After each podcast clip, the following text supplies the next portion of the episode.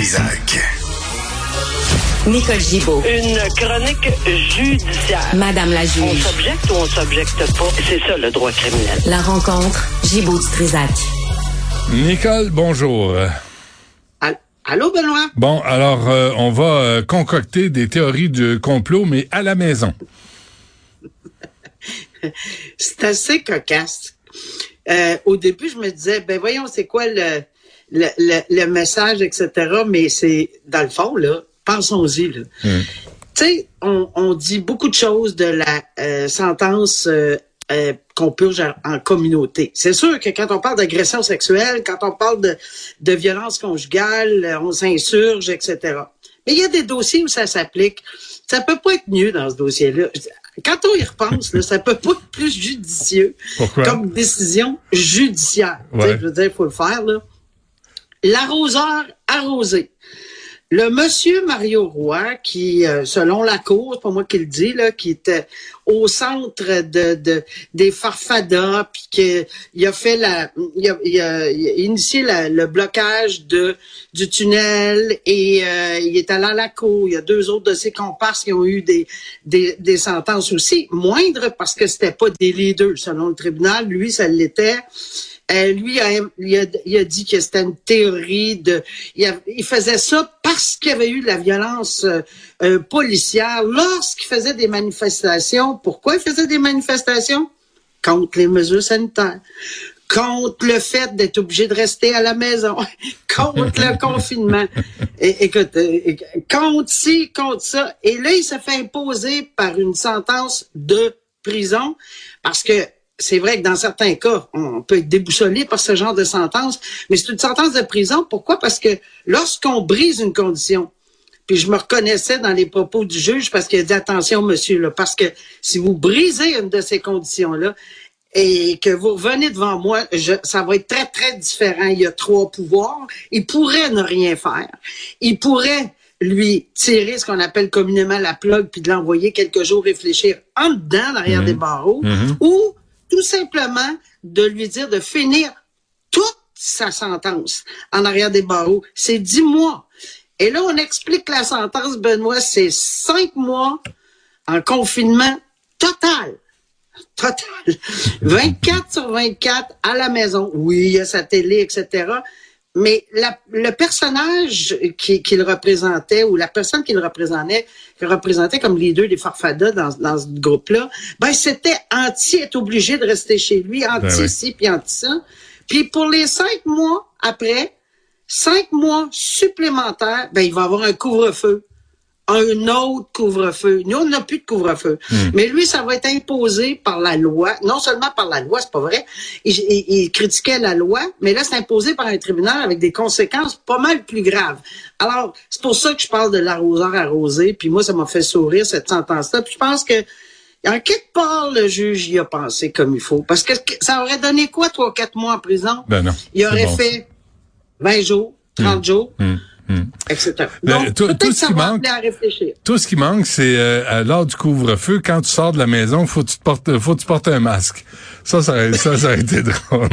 Mets-toi un masque d'en face. Hier, euh, quand il est sorti du palais de justice, là, il y a un agent de sécurité qui est venu l'avertir là, de se calmer le gros nerf. Là. Il, a- il doit pas être Oui. drôle, lui, quand le souper est pas prêt, euh, puis il arrive à la maison. Non, euh, puis euh, eff- effectivement, il y a eu des propos très très dégradants là euh, avec Yves Poirier puis tout ça, puis il a souhaité de perdre sa job. J'ai- j'ai pas trop, tu sais, Ah ouais. c'est pas euh, c'est pas gentil, puis on sait dans quel contexte, puis euh, c'est c'est très très très difficile d'entendre ces propos, mais regarde, le gars il, il faut qu'il reste chez lui là, chez lui. qui reste chez lui. Euh, dans cette histoire de la garderie à Laval, là, où le type a foncé, euh, il y a eu des morts, des morts d'enfants, euh, c'est donc bien long de, pour savoir ce qui s'est passé. C'est ça. C'est pour ça que je voulais en parler, parce que je sais que les gens, premièrement, il y a, y a des gens qui ont des craintes, euh, parce qu'on pense tout à Jordan, puis on voudrait jamais qu'on on, on, on soulève Jordan. Bon, c'est arrivé en 22, 22, ça va, ça va faire euh, un an, euh, en 23. Bon. Alors, oui, il y a des délais, il y a des délais malheureusement pour les gens qui, et les familles que c'est très, très difficile. Mais à Laval, on s'entend que c'est majeur. Il y, a, il y a des gros délais, on en a déjà parlé. Alors, ça, c'est un problème. Puis ensuite de cela, on a compris qu'il y avait eu des... des il est toujours à Pinel, là, euh, puis c'est pas pour rien. Là. On comprend maintenant que, oui, il est apte à subir son procès, mais apte à subir un procès, puis la non-responsabilité criminelle, peut-être, et là, j'envisage peut-être qu'on va le soulever parce qu'on entend que l'enquête préliminaire va, ce que la couronne a dit, c'est qu'il va faire euh, témoigner une dizaine de personnes donc, psychologue, psychiatre, des membres de la famille, etc. On, dirait qu'on dresse une espèce de portrait. Mais l'enquête préliminaire, c'est pour tester la preuve. Puis pourquoi on parle de tester la preuve? Ben, c'est simple. Parce que l'accusation est au meurtre au premier degré tout ce qui va découler de l'enquête préliminaire devant le tribunal peut permettre à un ou une juge de dire, c'est pas suffisant pour un meurtre au premier, je cite donc à deux, un meurtre deux ou à d'autres choses. C'est sûr que c'est important de le faire à prime abord pour de tester la preuve et pas se frapper le nez sur n'importe quoi arrivé au procès. En quatre jours pour une enquête préliminaire, euh, avec l'ensemble des témoins que j'ai compris qui étaient pour avoir.